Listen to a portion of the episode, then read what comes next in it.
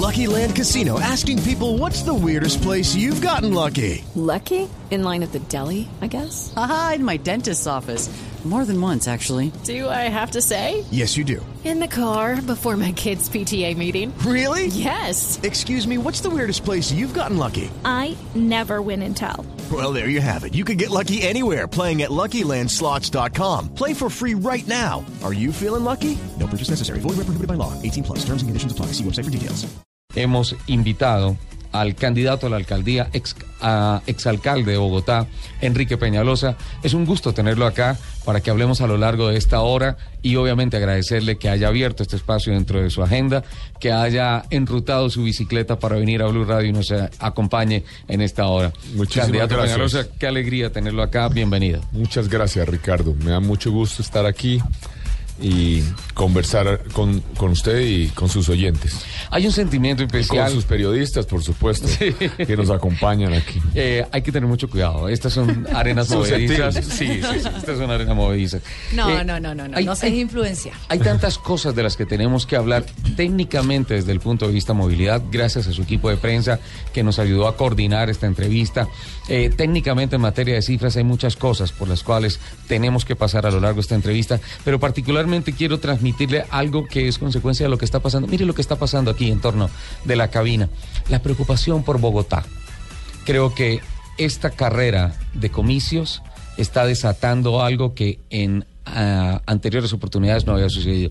La gente hoy en día está muy preocupada por Bogotá, los nacidos acá y los no, como es mi caso, que soy santandereano, pero ya llevo muchos años trabajando y viviendo aquí en Bogotá y la siento como mía. Hay un sentimiento que busca rescatar esa bonita capital que hace 12, 15 años tuvimos.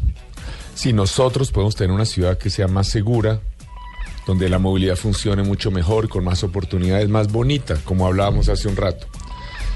Finalmente nosotros pasamos en esta vida moderna más tiempo despiertos fuera de nuestra casa que en nuestra casa.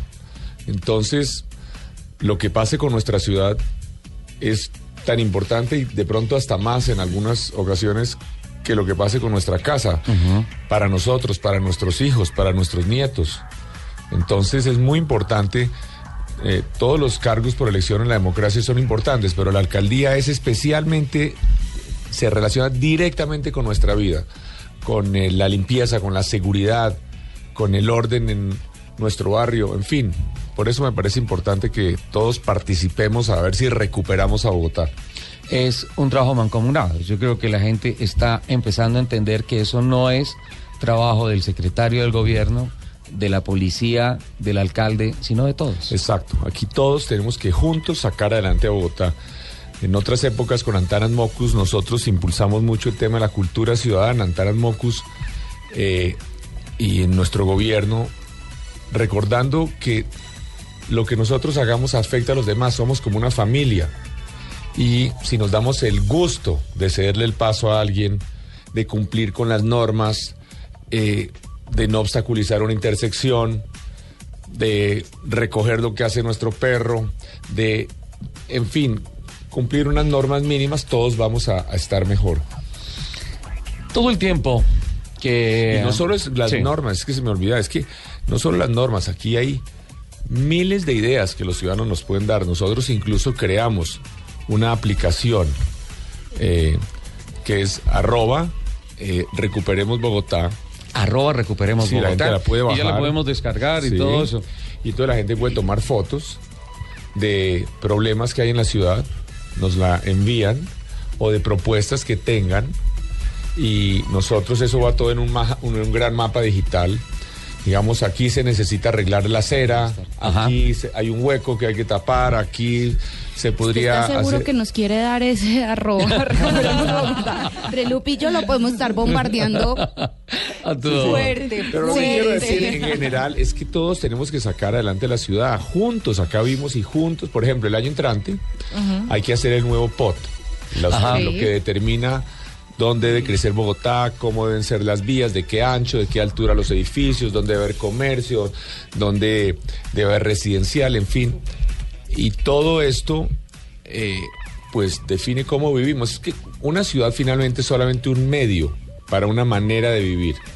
Cuando nosotros estamos discutiendo sobre el POT, sobre la planeación, sobre el transporte, realmente no estamos discutiendo sobre ingeniería de transporte ni sobre urbanismo, sino lo que estamos discutiendo es cómo queremos vivir, cómo vamos a pasar ese día. Vamos a salir de nuestra casa, vamos a salir de pronto en un carro del sótano del garaje o vamos de pronto a salir caminando o vamos a salir en una bicicleta, vamos a salir a un parque o vamos a ir a un centro comercial, más bien para escaparnos de la ciudad, porque la ciudad está desordenada, insegura. Eh, en fin, ¿cómo vamos a pasar esos días, como decía un poeta, que esos días que unos tras otros son la vida? Sí, y de la vida de nuestra cotidianidad acá. Lupi, por favor, recuérdame el Twitter para que nuestros oyentes participen. Si No, tienen eso, inquietudes. eso estaba mirando. Ya lo bombardeado. tienen, me lo tienen Sí. reventado. Qué bueno. Arroba Blue Arroba Autos y Blue Motos. Autos y Motos. María Clara. Eh, doctor Peñalosa, mm, lo que uno mira eh, y lo que uno analiza frente a lo que es el transporte en Bogotá, que hoy es una absoluta pesadilla, eh, transportarse de sitios lejanos o cercanos es como lo mismo. Y frente a toda esa dificultad que hay, esas dos y hasta tres horas Ajá. que puede gastarse uno en distancias muy, muy cortas, es el resultado de un detrimento que ha venido en la ciudad en los últimos años. ¿Cómo en tres años lograr recuperar? Eh, porque, porque yo creo que si hay algo que, que tienen que tener en cuenta los bogotanos o tenemos que tener en cuenta los bogotanos es que de la noche a la mañana no se va a lograr, que es una ciudad de todas maneras muy grande, congestionada como tal, pero ¿cómo se va a lograr empezar a desembotellar y a facilitar muchísimo más el tráfico en la ciudad? Mira, Clara, en los últimos 15 años yo he trabajado dando asesorías en 159 ciudades, en muchas, varias veces. Y una de ellas es Singapur, en donde este fin de semana se corre en las calles de Singapur el Gran Premio de Fórmula 1. Fórmula 1. Pero sí, lo que es, y sí, pero lo que es claro es que hay muchas fórmulas, no hay una sola. Se necesitan muchas cosas, pero miremos algunas cifras. Por ejemplo, en Bogotá hoy hay 15%, solamente el tráfico que nosotros tenemos, los trancones y demás, solo 15% de los ciudadanos se mueven en carro. 15. 5% se movilizan en bicicleta, es decir, por cada tres personas en carro, una se moviliza en bicicleta. bicicleta. Y sin embargo, el espacio y la importancia que se le da a las bicicletas es insignificante. 4% en moto. ¿no? Y el resto, básicamente, en transporte público. Entonces, y ya tenemos esos trancones. A Bogotá, por ejemplo, le entran como 120 mil carros cada año. Cada año, carros nuevos. Carros nuevos. Pero por supuesto, imaginemos que no hay buenas cifras sobre esto, que de esos 120 mil, 60 mil son para reemplazar viejos que salen, se van a Girardot u otra parte. O se chatarrizan. ¿no? En buena En fin. parte son reposición. En fin, sí, pero primero van a algún, generalmente se van a un a otro lado y luego los de- desbaratan. Eh, entonces son 60 mil carros nuevos. Si asumimos un espacio de 10 metros por carro, incluyendo un espacio mínimo entre carro y carro, estamos hablando que cada año es una fila de 600 kilómetros adicionales que le entra a Bogotá, una fila de 600. Es decir, cada dos años le entra una fila de carros de, que es equivalente a la distancia de Bogotá A a Cartagena. Cartagena. ¿no? Entonces, eh, con base en eso, miremos qué cosas hay que hacer. Tengamos claro lo siguiente que hay que hacer muchas vías, hay que hacer el metro, hay que arreglar Transmilenio, hay que arreglar el CIP, hay que hacer ciclorrutas, pero tengamos claro lo siguiente, no existe ninguna posibilidad de resolver la movilidad si todos los ciudadanos quieren movilizarse en carro, eso es imposible. Eh, entonces, la ciudad avanzada en términos de transporte no es una en donde aún los ciudadanos pobres se movilizan en carro, sino más bien una en donde aún los ricos se movilizan en transporte público. Me entreno en y el carro, aquí transporte o público, lo lo que que sea, sea. sí. Ajá. Y el carro, perfecto, que lo tengamos Sí. para salir de noche, para salir de paseo, pero generalmente no para hacer el viaje de la casa al trabajo y de regreso a la hora pico, porque es imposible. Sí. Entonces, ¿qué hay que hacer? Vamos a hacer, por ejemplo, lo siguiente, la línea de metro. La línea de metro que nosotros hemos dicho conviene estudiar la posibilidad, tal como lo sugiere la Financiera de Desarrollo Nacional, que sea elevada.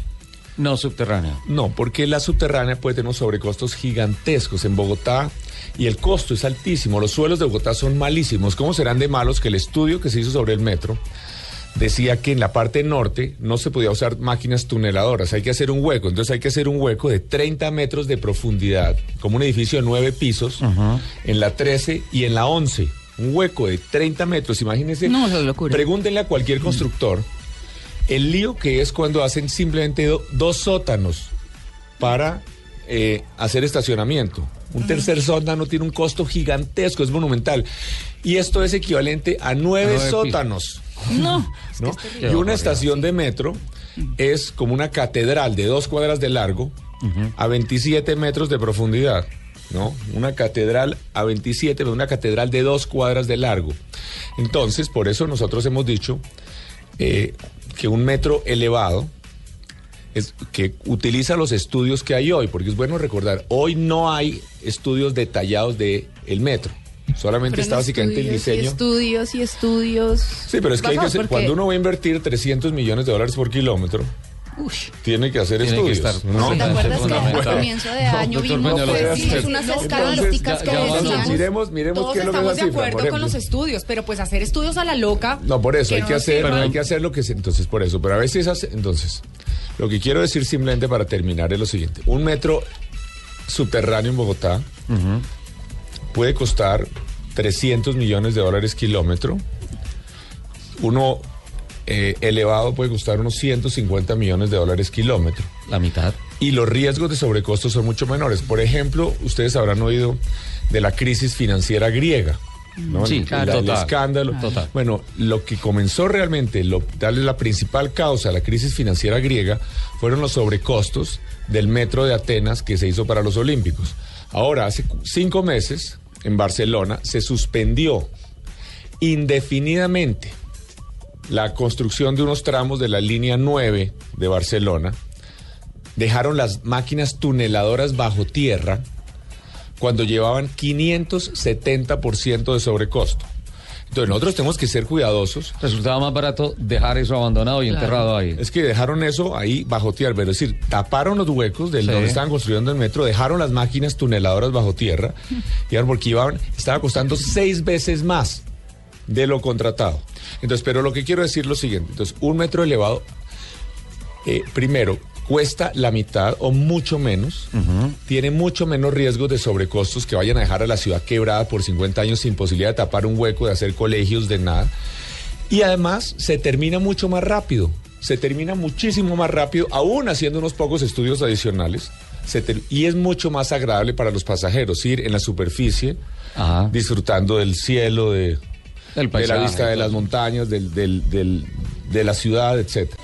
Eh, terminamos en la primera media hora hablando sobre las cifras y sobre la conveniencia de la construcción del metro, no como la solución definitiva al transporte masivo en Bogotá, sino como uno de los elementos que tiene que contribuir a acabar con el caótico movimiento masivo en Bogotá. Hay cifras importantes al respecto. Sí, exactamente. El metro va a movilizar el 4%, 4 de cada 100 personas, pero necesitamos hacer otras cosas. Por ejemplo, Bo- Londres tiene la misma población de Bogotá. Sí. Y aquí en la línea de metro va a tener 24 kilómetros. En Londres tienen 411 kilómetros. Y 100 metros de trenes suburbanos. Y aún así movilizan más del doble eh, de personas en bus que en metro. Entonces, con metro también hay que arreglar el SIP y Transmilenio. Transmilenio eh, es un sistema que, entre otras, moviliza más personas por kilómetro o más personas hora sentido que todas las líneas de metro del mundo, exceptuando 5 o 6. O sea que pues, hay que arreglarlo. Y no porque vaya más lleno, que es lo que habrán pensado los oyentes inmediatamente. Hay metros que van todavía mucho más llenos que Transmilenio, como el de Sao Paulo. Entonces hay El que arreglarlo. Hay- el de Sao Paulo es terrible, algunos en líneas en Tokio. Eh, pero entonces hay que arreglar Transmilenio, que será parte fundamental de la movilidad. Es posible hacer un Transmilenio que vaya mucho más desocupado, más cómodo, más rápido y que sea más seguro. La pregunta Eso sí. técnicamente, ¿cómo? No, no, tranquilo, siga yo, Ariel le dijo. Bueno, básicamente, si yo logro que el Transmilenio duplique su velocidad comercial, entonces yo logro que un bus gasta lo mismo una vez que se prende, no importa que vaya a 10, a 30 o a 40 kilómetros por hora. Por hora gasta lo mismo.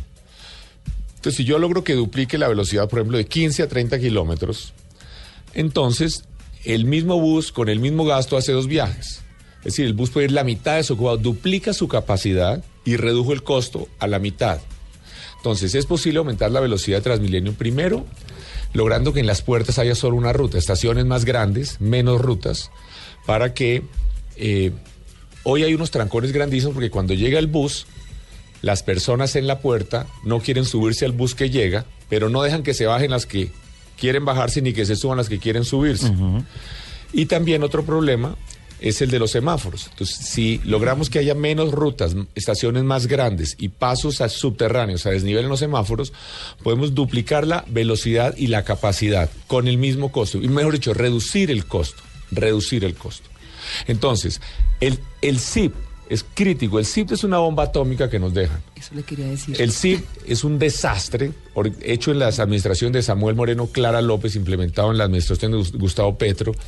Están dejando un, un sistema totalmente quebrado, reventado totalmente, que eh, además fue negociado desastrosamente. Sí. Entonces a la ciudad le tiene unas deudas gigantescas. Hoy están pagando 60 mil millones de pesos al mes de subsidios y no cubren, no se han comprado los terrenos para los patiotalleres. No es que usted los ve paseando solos por la Sí, lo ciudad. peor, pero solos. tú los ves Y- paseando solos por algunos lados, pero en los barrios ha pasado lo contrario. Les quitan el transporte tradicional y no les ponen, y el SIP no llega, Mm. el SIP no está llegando. Bueno, en Transmilenio y en el SIP se están colando cientos de miles de personas Mm. en Ajá. el SIP en parte porque la gente ni siquiera sabe dónde es que están los puntos de compra, de recarga y de recarga de las tarjetas. Mm. Es el caos absoluto y entonces si seguimos así se va a quebrar el sistema y vamos a llegar a estos sistemas informales de caos otra vez como los que había, eh, buses en guerra de centavo, mototaxis.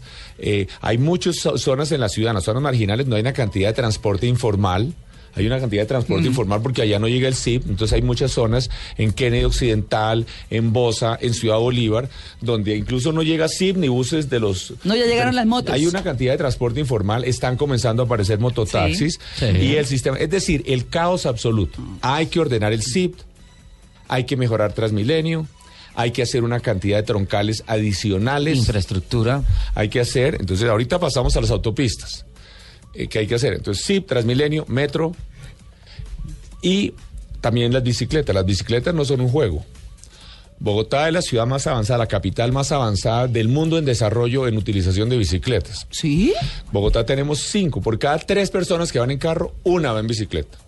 O sea que, eh, las y sin embargo, obviamente, las bicicletas es una, una parte microscópica del espacio, de la infraestructura que tienen los carros. Pero cuando uno vive en pueblo como yo, que vivo en Chija, por ejemplo, tiene un mundo de bicicletas y eso es parte como de la Claro. vida cotidiana. Eh, eh, digamos que no, no hay la ser- infraestructura, pero es chévere. Claro, es muy Sí. importante. Sí. Lo que quiero decir es lo siguiente, mire. París tiene como meta que para el año 2020 el 20% de la movilidad debe ser en bicicleta. 20%. Ciudades tan ricas, con climas tan duros como Holanda o Copenhague, movilizan más del 40% de la población en bicicleta. Una persona de salario mínimo que se moviliza en bicicleta se ahorra como un mes y medio de salario anual. Es decir, se gana como Trabaja, 800. trabaja 12 meses y se gana 13 meses y medio. Exacto, exactamente. Gracias a que es lo que se ahorra por no tener que pagar transporte. Entonces es un tema importante. Hay que hacer más ciclorrutas, lograr que la gente que se moviliza en bicicleta vaya con más seguridad, lograr que haya seguridad en el transporte público, que no la gente no la roben en el, en el bus. eh, ni en la bicicleta. Y además a ustedes, como les gusta Ricardo, la tecnología es interesante lo siguiente. Ajá. Los buses van a ser máquinas muy sofisticadas muy pronto, porque muy pronto, ya usted que le gusta esto de la tecnología, por lo que le he oído ya en estos rato y en otros programas que le he oído, por ejemplo, ya autorizaron que los camiones en el estado de Utah operen sin conductor. Es decir, la tecnología está muy avanzada para que los carros operen sin conductor. Se habla de que en 20 o 25 años van a- vamos a tener carros sin conductor. De conducción autónoma. Exacto. Entonces, lo, lo, pero es mucho más fácil que tener un carro sin conductor, tener un bus en carril exclusivo sin conductor. Entonces, en cosa de muy poco tiempo podremos tener buses sin conductor, buses eléctricos, ¿no? Que ya hay. Sí. Adicionalmente, la tecnología eh, va a permitir que los buses puedan ir a 60 kilómetros por hora a 10 centímetros el uno del otro. ¿no? Pegados el uno del otro, a, a toda velocidad. Los buses que van a estacionarse solos contra una estación se van a estacionar a 2 milímetros de la estación, ¿no? No va a ser que el, eso que el conductor o que lo deja el bus muy lejos de la, de la plataforma o que le pega contra la estación, en fin, sino porque el computador lo va a parquear. Exacto. Fuera eso, en el teléfono la gente va a poder tener información sin ni siquiera decir dónde está, porque obviamente el teléfono sabe dónde está.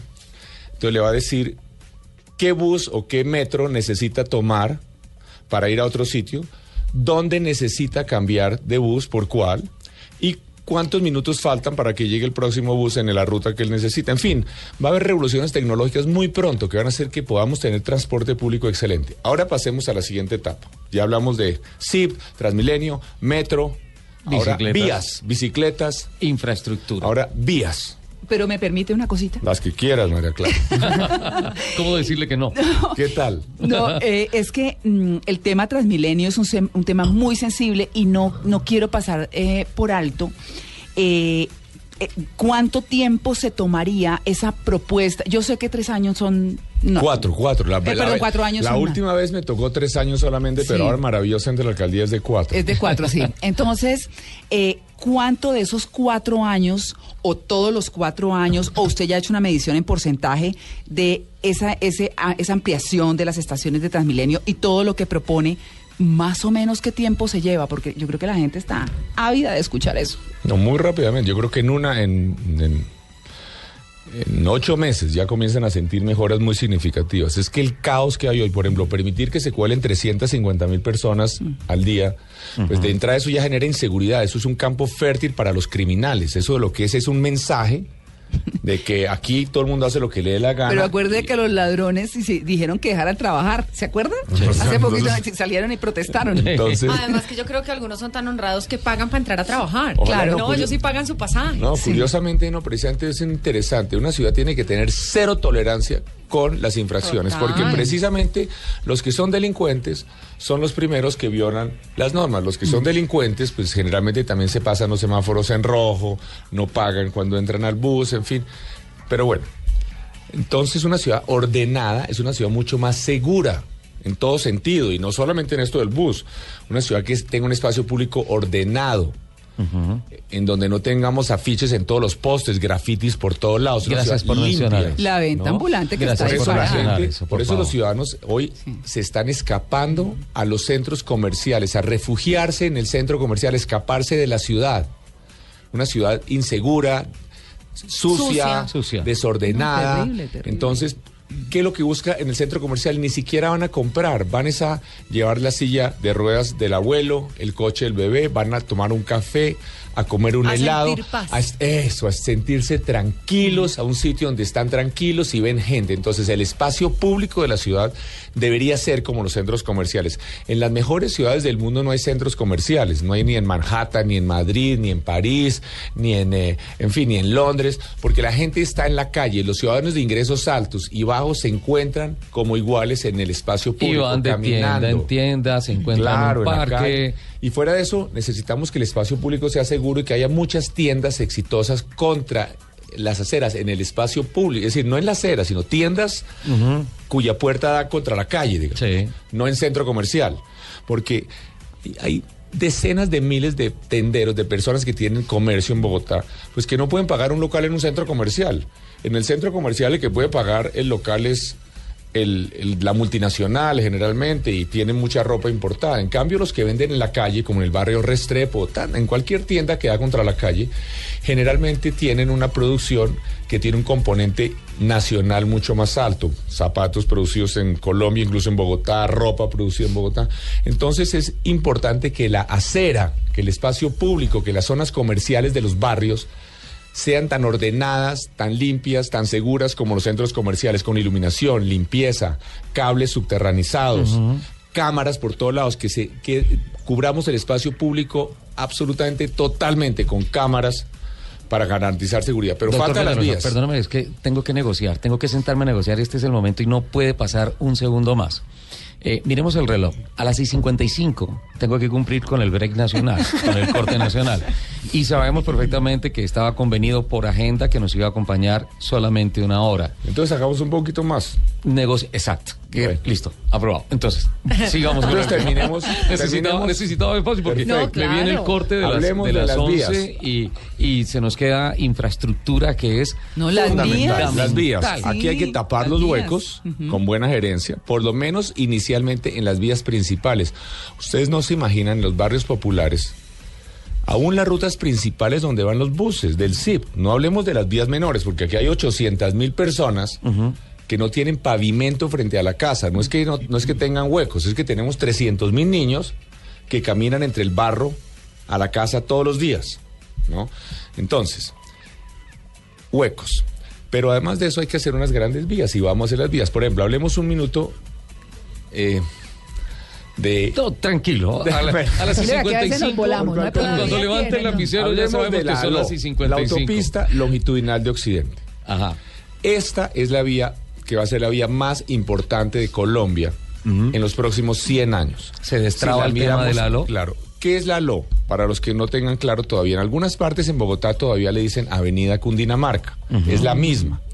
Es una vía del ancho de la Avenida El Dorado, que va desde Suacha, luego Mosquera, la mayor parte en Mosquera, entra a Bogotá por el sur de Bosa, cerca de Metro Vivienda, pasa por el borde del río entre el occidente de Bosa del río, luego occidente de Kennedy. Es crítica para desembotellar esos sectores de Bosa y del occidente de Kennedy, luego pasa un poco más al oriente. Se abre, se abre hacia, el, hacia el oriente, pasa junto a la fábrica de Coca-Cola en Fontibón, pasa a la Avenida El Dorado, pasa por la cabecera de la pista, la parte oriental de la pista El Dorado, sigue por Engativá, pasa al 80, entra a Suba y va hasta la calle 300. Llega a la autopista a la altura como del Club Guaymaral, por allá. Esa es más o menos la calle 300. Esa es la, esa es la calle, es una vía de 40 kilómetros de largo, Ajá. tiene como 100 metros de ancho, es una vía del ancho de la, de la Avenida El Dorado. Sí. que va a tener unos ocho carriles de carro, va a tener dos de Transmilenio, va a tener ciclorrutas, aceras amplias, etcétera. Cuando nosotros llegamos a la alcaldía, resucitamos la LO porque estaba invadida, muerta en el sector del suroccidente. Cambiamos el trazado y compramos los predios. Compramos como el 70% del área que requiere la ALO en Bogotá y el gobierno nacional compró toda el área que necesita en Mosquera y en Soacha. Falta como el 30% del área en Bogotá. Pero cuando uno vuela encima de Bogotá, uno ve que finalmente acá sí ha habido instituciones. Esto no es un proyecto de un alcalde, ni de dos, ni de tres, sino de todos los bogotanos, de las instituciones de Bogotá que planearon esto, reservaron esto y es donde se ve que sí hubo instituciones, porque uno vuela encima de Bogotá y se ve como un río verde enorme. Ahí está el terreno listo que llevamos hace mucho tiempo preparando para la gran aló. ¿Y qué pasa? Llega este alcalde Petro y dice que no, que no se va a hacer porque él decidió que dañaba unos humedales. Cuando no hace ningún daño a los humedales. Tiene licencia ambiental. Yo les cuento lo siguiente, por ejemplo, cuál es la diferencia entre cómo pasa la LO los humedales y cómo pasan las vías actuales los humedales. Por ejemplo, la autopista norte pasa por encima del humedal de Guaymaral Sí. pero s- 30 centímetros por encima, con unos tubos ahí horribles y demás. O por ejemplo, el humedal de Córdoba, en menos de un kilómetro, tres de las vías más grandes de Colombia pasan por encima del humedal de Córdoba, la 127, la avenida Suba y la Boyacá. Pero pasan con unos pontones horribles, de, con 50 centímetros por encima del agua, una cosa horrible, realmente Sí. mala para el humedal. Sí, sí. En cambio, la LO pasa dos humedales, pero los pasa con unos puentes enormes, altísimos. Incluso no son un puente para que, le haga, para que no le haga sombra al humedal, sino dos puentes. Esta semana vi en, en la revista Semana un artículo que hablaba de un ejemplo muy interesante. Hay que ir a Everglades, aquí en Miami, Ah, y ahí está la, la solución. Florida. No, es que, mire, los, los aeropuertos de Nueva York, los tres, es casi la may- buena parte de los aeropuertos del mundo están en humedales. Y eh, hay autopistas que, que llegan a los aeropuertos y no los dañan, pero es que en este caso ni los tocan, no le hacen absolutamente nada, son unos puentes altísimos, no le hacen Sí. absolutamente nada. Y es crítica la autopista longitudinal para desembotellar a Suba, le va a ahorrar miles de horas a los habitantes que viven en el occidente de Suba, en Kennedy, en Bosa y a los ciudadanos que van a salir de Bogotá. En carro, a los ciudadanos que, que van eh, hacia Girardot, por ejemplo, o... No, y a conectar la obviamente 80 para y salir, a va conectar aliviar- va a la aliviar autopista mucho el norte para salir. Hay que prolongar la Boyacá Ajá. hasta que termine la autopista. Llega hasta la Hoy 170, son un poquitico más allá de la nosotros- Ah, yo quiero 170. contarles un. Antes de, de ir con el y de continuar con el tema de infraestructura, de las autopistas, hablar de los posibles peajes, eh, am, en el caso de que sea elegido alcalde, eh, ya tiene pensado quién sería su secretario de movilidad o secretaria de movilidad y el equipo que estaría allá. Qué pena arrancar esta No segunda hora así. así, pero, pero sí hay mucha gente. Yo trabajo mucho en estos asuntos. eh, conozco muchos consultores ahí. Entonces están, eh, por ejemplo, Juan Pablo Bocarejo, Oscar Díaz, eh, Jorge Acevedo, eh, Darío Hidalgo. Está Juan Carlos. eh, Juan Carlos Díaz. Hay mucha gente muy buena. Eh, Germán Lleras. eh, en fin, hay muchas personas que yo creo que, además, Colombia es una de las áreas en donde consultores colombianos son invitados a todo el mundo a dar asesorías. Entonces creo que podemos armar un super equipo, no solo los que sean secretario de movilidad o gerente de Transmilenio, sino una especie de super junta directiva.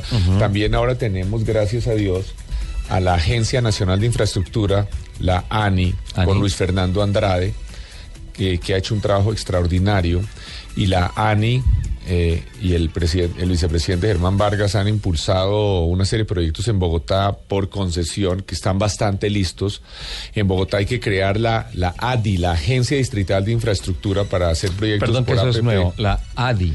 Sí, lo ADI. mismo, la- nuestra, nuestra Agencia distrital, Distrital de infraestructura, de digamos, Infraestructura. La, la contra, la, la agencia, lo mismo que hace la ANI a nivel nacional, de- que cree una cantidad de, para hacer a- a grandes vías por concesión, pero con una ventaja, son mucho más rentables las urbanas, porque que en trayectos mucho más cortos, pues tienen mucho más tráfico. Ajá. Entonces podemos Claro. eh, y, y eso incluso puede ser un buen negocio para Bogotá, porque uno hace una- un proyecto con unos concesionarios y entonces le dice, bueno, eh, esta es una vía que debe pagarse con peajes en 20 años y si resulta que se paga en 10, de ahí en adelante el 80% de lo que produzca la vía debe ir para las, para las arcas del distrito. para hacer más vías. Entonces esto puede llegar a convertirse en una fuente muy importante de ingresos para Bogotá hacia el futuro, para produzca- mantener, para mantener bien las vías, para, en fin.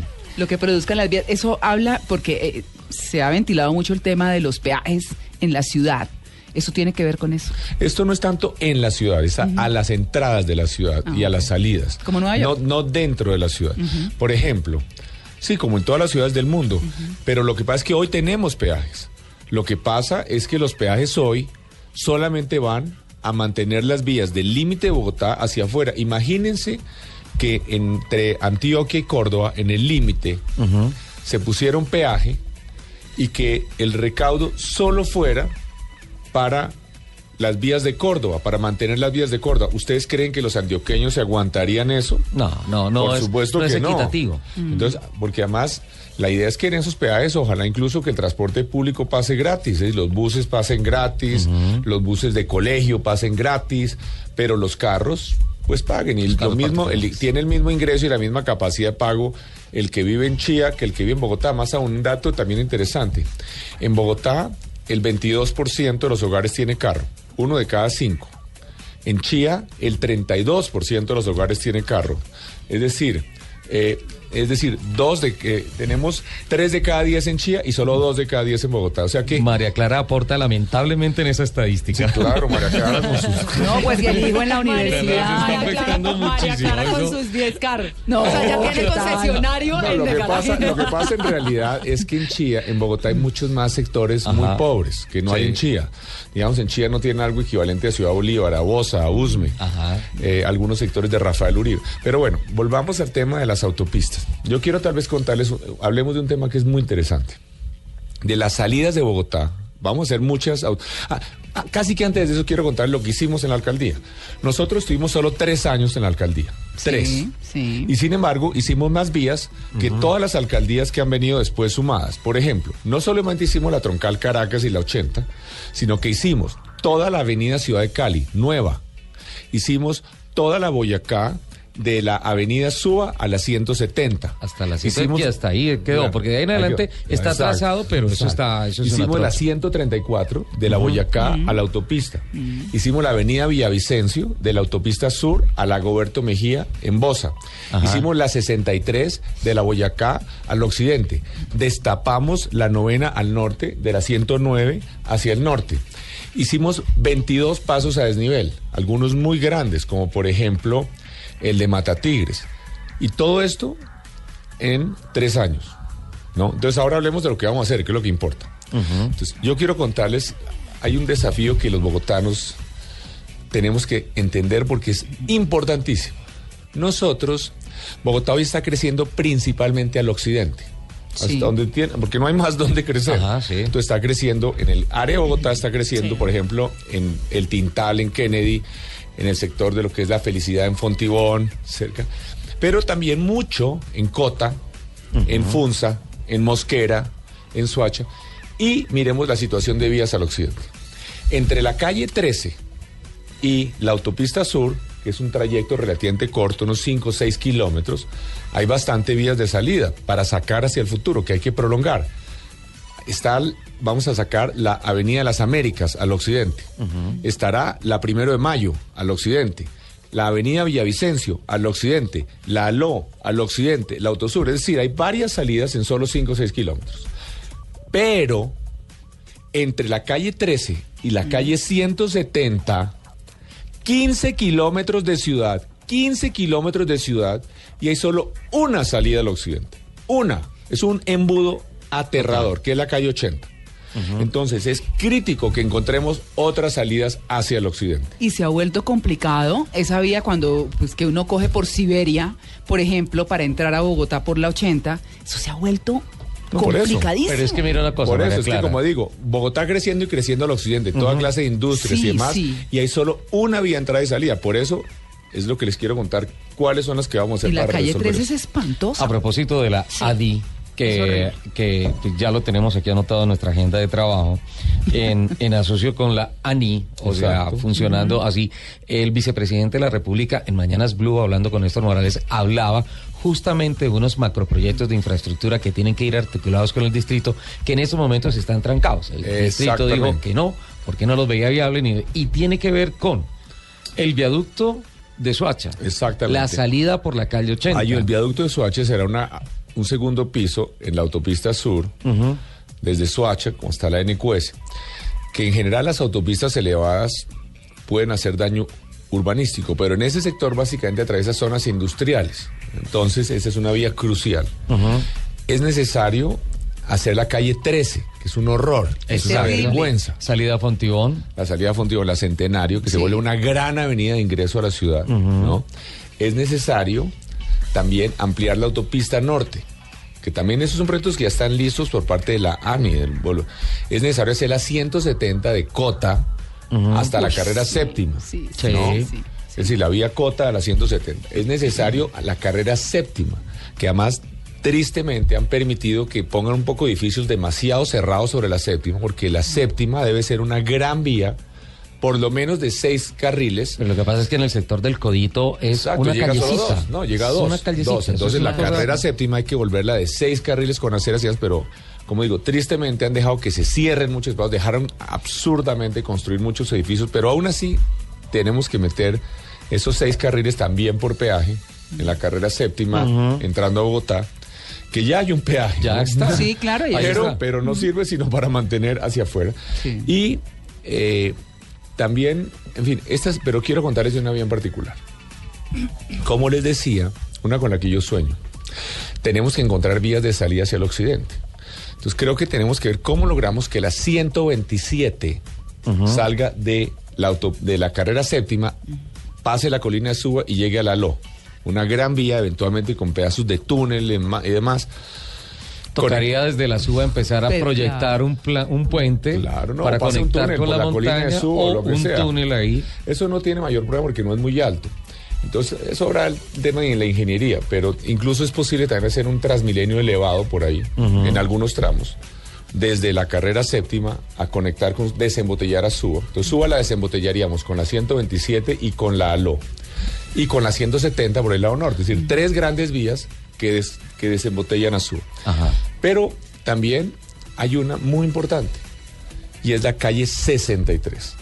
Es posible que la calle 63, desde la circunvalar, ¿no? se vaya en buena medida en un túnel, ¿no? Eh, pase por donde hoy está el Club de la FAC, el Club del Comercio, ¿no?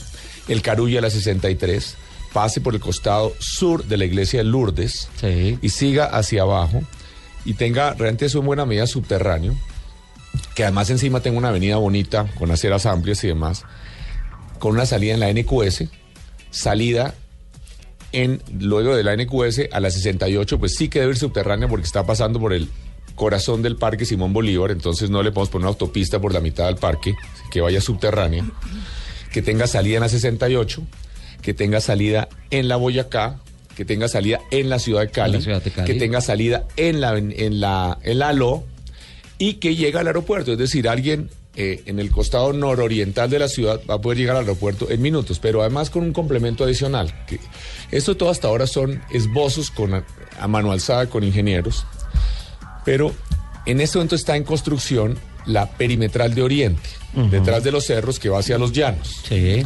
Entonces es posible que podamos hacer un túnel que vaya a la 63 a conectar a la perimetral, A la de perimetral. Oriente. Entonces alguien que esté en el nororiente de la ciudad va a poder ahorrarse casi que una hora, una hora y media de camino para salir a Villavicencio, porque va a entrar entonces prácticamente... hoy en día se ahorraría es muchísimo decir, alguien más. que llegue al aeropuerto del Dorado y vaya para Villavicencio, prácticamente va a llegar a Villavicencio desde el Dorado en una hora y media. Muchas preguntas en Twitter que podríamos hacer, como dice eh, Ricardo, un salpiconcito de pregunta-respuesta cortica y así tratamos de, de abarcar las, las Listo. que más se pueda. Listo, Lupi. Entonces empecemos. Nos han preguntado mucho sobre las motos. ¿Cómo- Exacto. Eh, ¿Cómo se va a trabajar el tema de movilidad de las motos? Si se va a hacer pico y placa de las motos, eh, toda la movilidad respecto a motos.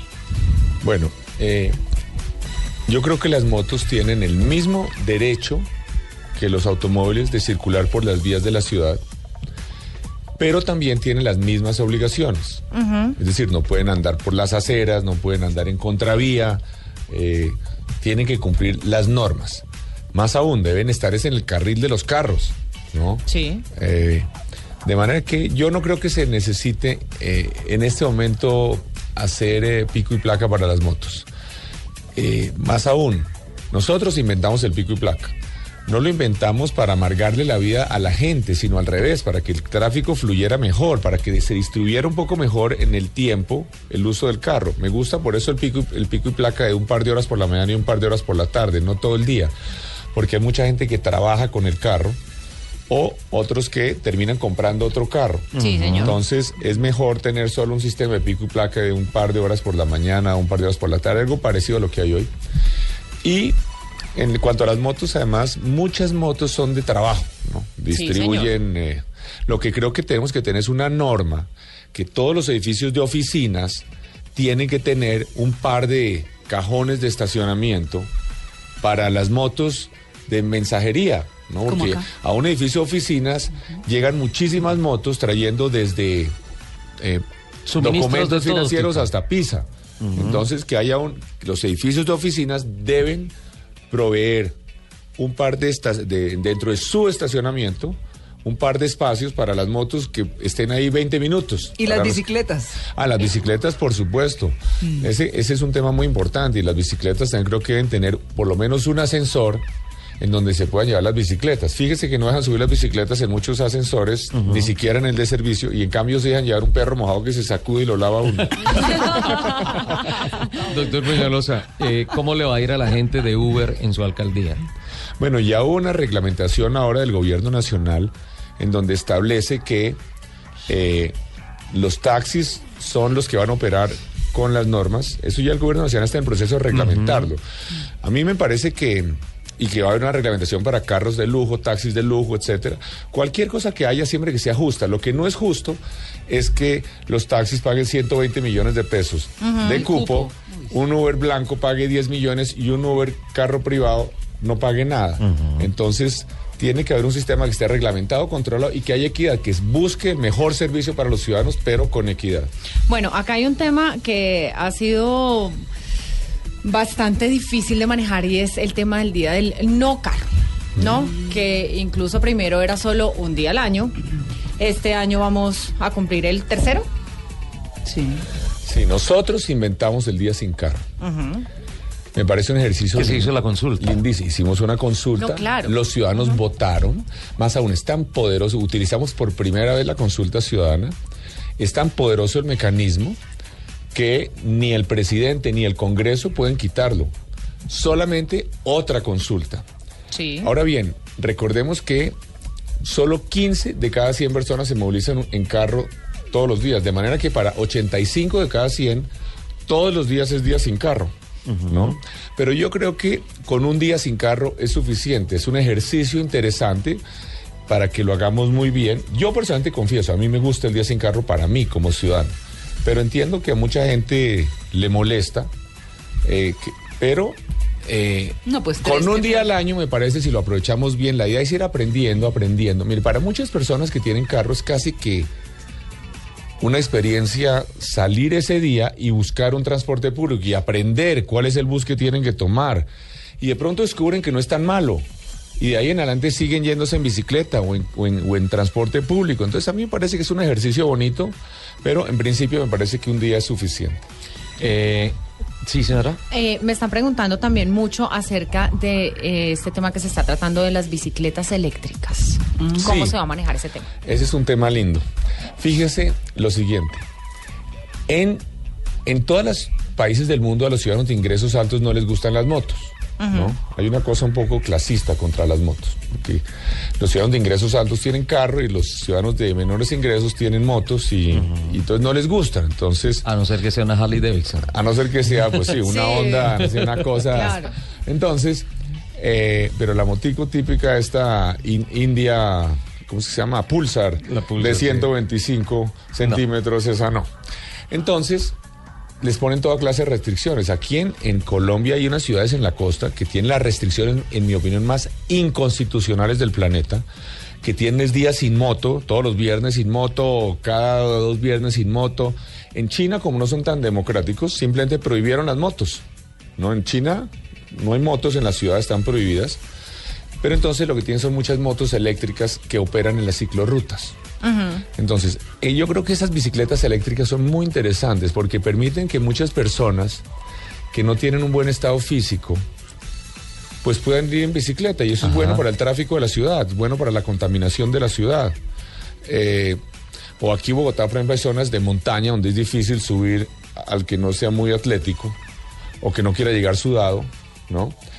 Entonces, lo que sí tenemos es que reglamentar la velocidad, porque hay unas de esas bicicletas que van muy rápido eh, y que realmente generan un, un peligro para los peatones, para otras bicicletas, etcétera. Entonces, hay que reglamentar eso de alguna manera. De pronto, incluso algunas que tengan unos máximos de velocidad o algo, porque definitivamente hay otra cosa que tenemos que crear conciencia. Nosotros hicimos las ciclorrutas, inventamos las ciclorrutas, introdujimos hasta la palabra ciclorruta. Sí. ¿no? Sí, sí. Cuando no había ciclorrutas ni en París, ni en Londres, ni en Nueva York, eso Bogotá fue innovadora Y en el más mundo. que palabra se creó la cultura de la ciclorruta. Claro, y hoy, miren, la señor. 11 cuando hicimos la, la ciclorruta, eso nadie iba por esa 11, ¿no? Y hoy, eso es tráfico, problema, Sí. pero también ahora tenemos que hay unos ciclistas muy agresivos con los peatones y que van muy rápido. Tenemos que recordar que todos con cultura ciudadana podemos compartir espacios, ser cuidadosos, ser conscientes que los peatones no necesariamente son conscientes que haya una, eso no es una autopista para bicicletas. Y entonces que todos podemos compartir eso con respeto. María Clara. Aquí está María Clara alzando Sí, la sí, manita. no, que claro, porque este es un tema que Yo, no yo, hemos yo, abordado. yo, yo, No hemos abordado el tema del transporte de carga pesada, que es un lío grandísimo y nos dice aquí, yo también tengo el Twitter reventado, ¿no? Le quiero contar, yo no lo había mirado, pero está, pero esta me parece interesante porque dice que qué se va a hacer con los camiones que solo pueden transitar por la calle 13. Ya hablamos del Mire, occidente. yo personalmente pero ¿eso pienso qué? lo siguiente. El POT de la administración Petro busca prácticamente sacar a la industria de Bogotá y donde es todo el, del sector industrial de Puente Aranda, que haya solo vivienda. No, a mí me parece que idealmente debemos tener mucha, en muchas empresas, industrias en Bogotá, que todas no se vayan. ¿no? Sí. Ahora bien, muchas se van a ir porque si necesitan bodegas muy grandes y espacios muy grandes, pues la tierra es más barata en Cota o en otras partes o en Mosquera y no en Bogotá.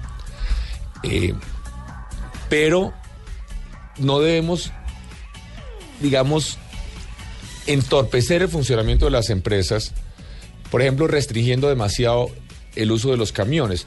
Las empresas por sí mismas, a ellas no les conviene distribuir papas fritas a las tiendas en una tractomula de 30 toneladas. Ajá. Entonces, ellas mismas, sin necesidad de que haya ninguna norma, pues tienen puntos de redistribución y tenemos que hacer unos puntos de logística que faciliten, pero las mismas empresas lo hacen para pasar de los camiones grandes a camioncitos Ah, pequeños, porque una- no es rentable para una empresa privada distribuir papas fritas de tienda en tienda en una tractomula.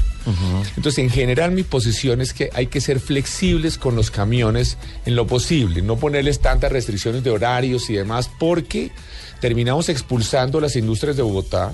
Entonces, eso hace que la gente tenga que tener viajes más largos eh, para ir al trabajo, que perdamos los impuestos que generan esas industrias en Bogotá, etcétera. Entonces, hay que ser cuidadoso. Yo, en general, tengo una posición relativamente flexible contra ese tema, con relación- pero obviamente de nuevo consultaremos con los principales expertos, miraremos las experiencias internacionales y se tomará la decisión que sea más conveniente, pero en general no creo que sea bueno acosar a las empresas y presionarlas a que se vayan de Bogotá. Doctor Peñalosa, eh, pregunta, ¿pueden los bogotanos pensar en que dentro de poco tengan paredes limpias, postes limpios, Ay, semáforos limpios, zonas verdes bonitas? Eso sí lo logramos limpia? en los primeros dos meses. Es, eso le cuesta más miles de millones de pesos a los ciudadanos. Eso de limpiar esos postes.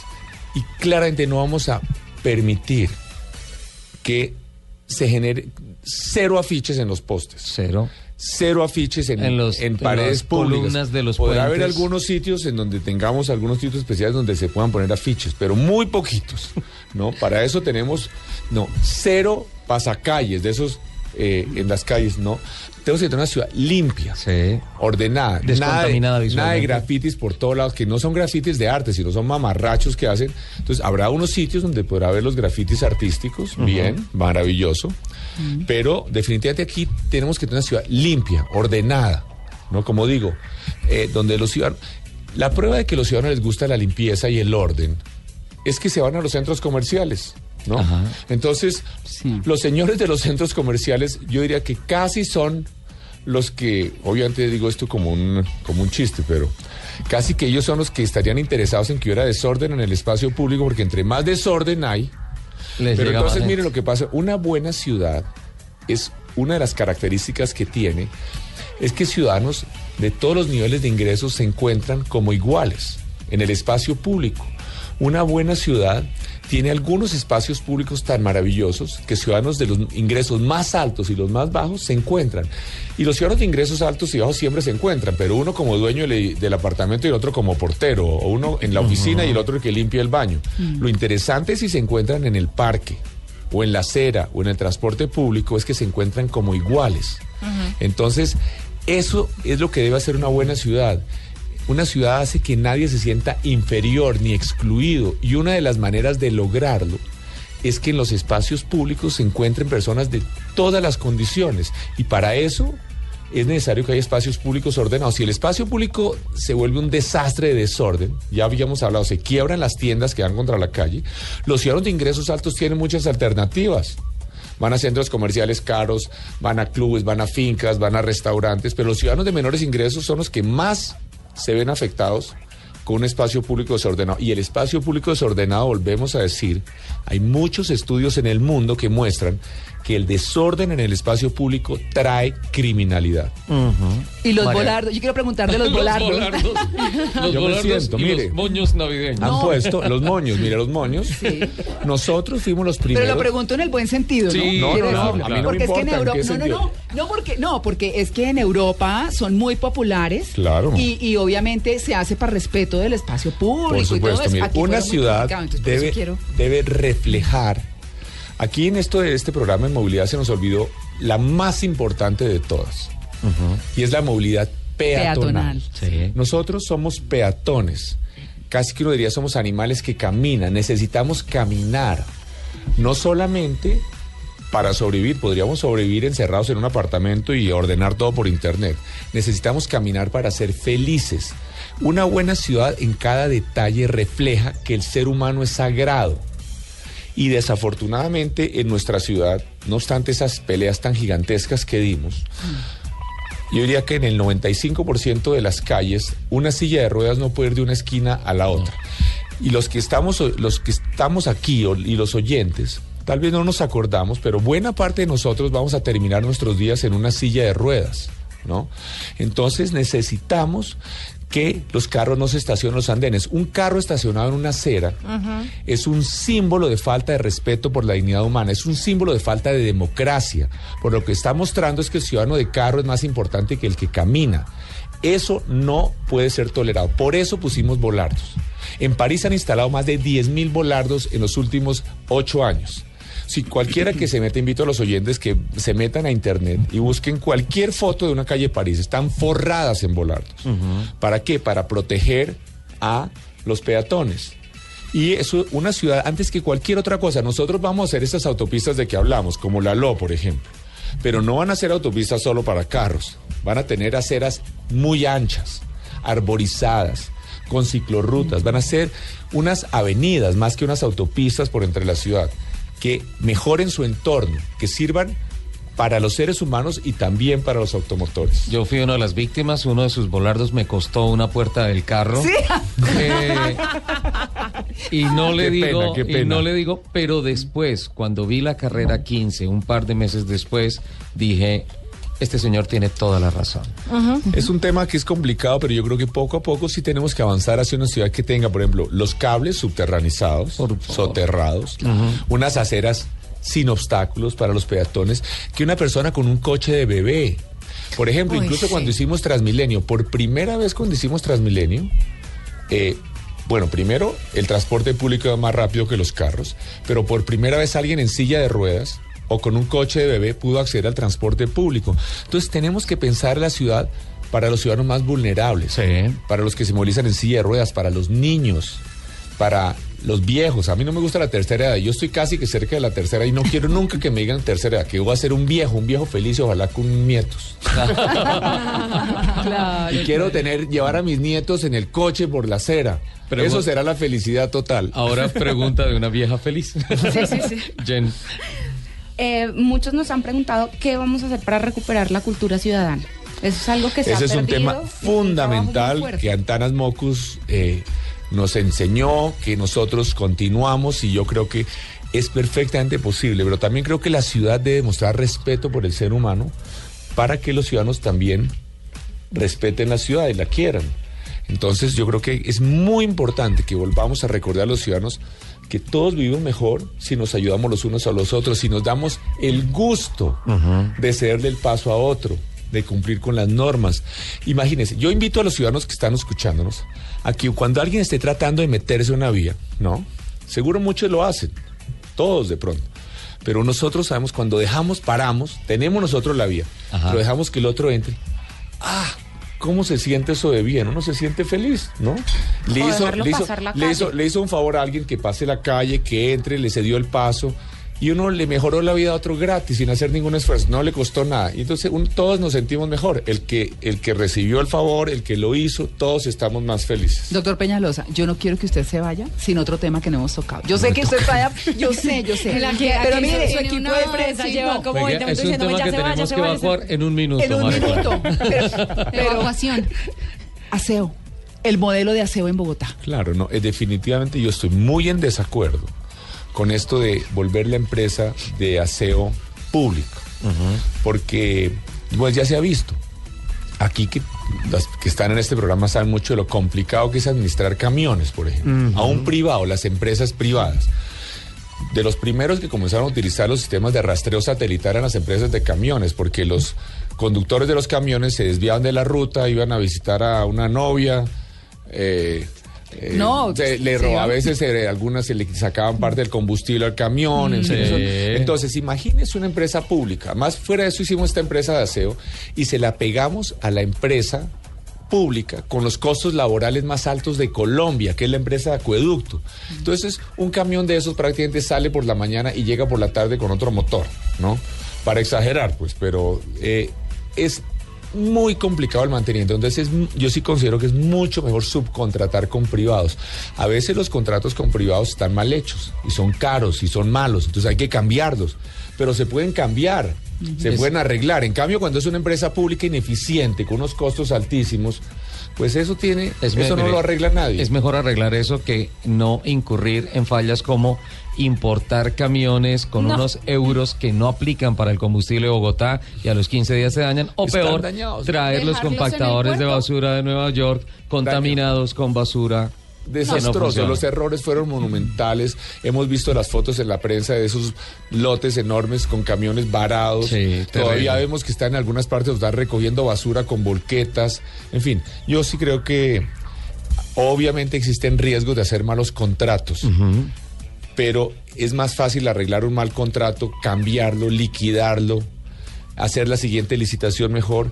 En cambio, una empresa de estas públicas ineficientes, con unos costos laborales altísimos, arreglar eso, yo personalmente sí estoy totalmente en desacuerdo con eso. En el mundo entero no hay eso. Por ejemplo, incluso en los países donde ha habido socialismo, eso no existe, ¿no? Por ejemplo, en, en Francia, ¿no? Con un presidente socialista actualmente. Por ejemplo, la- las empresas de acueductos son privadas hace 100 años. Y no se le ha pasado a un presidente socialista en Francia por la cabeza estatizarla, pero no, sobre el aseo lo recogen con empresas subcontratando. Y yo, mire, yo estaba dando la asesoría eh, cuando esto de las basuras pasó. Yo estaba Sí. presidente trabajando como a 25 grados bajo cero. Yo estaba dando una asesoría en Kazán, Tatarstán, en Rusia, por en allá. Rusia. Pero estaba haciendo como 30 grados bajo cero, etcétera. Me ¿no? los ojos.